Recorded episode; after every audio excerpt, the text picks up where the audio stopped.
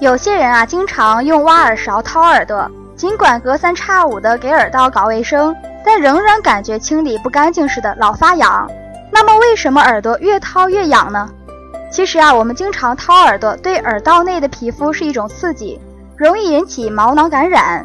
尤其在天热的时候，由于出汗多，耳内潮湿，感染的机会就会更大。所以啊，一般我们没有必要经常去掏耳朵。如果你已经形成了习惯，不掏就痒的难受，最好啊要控制一下，更不要用硬物掏耳朵。觉得耳朵实在很痒，可以用棉棒蘸点酒精轻轻擦拭。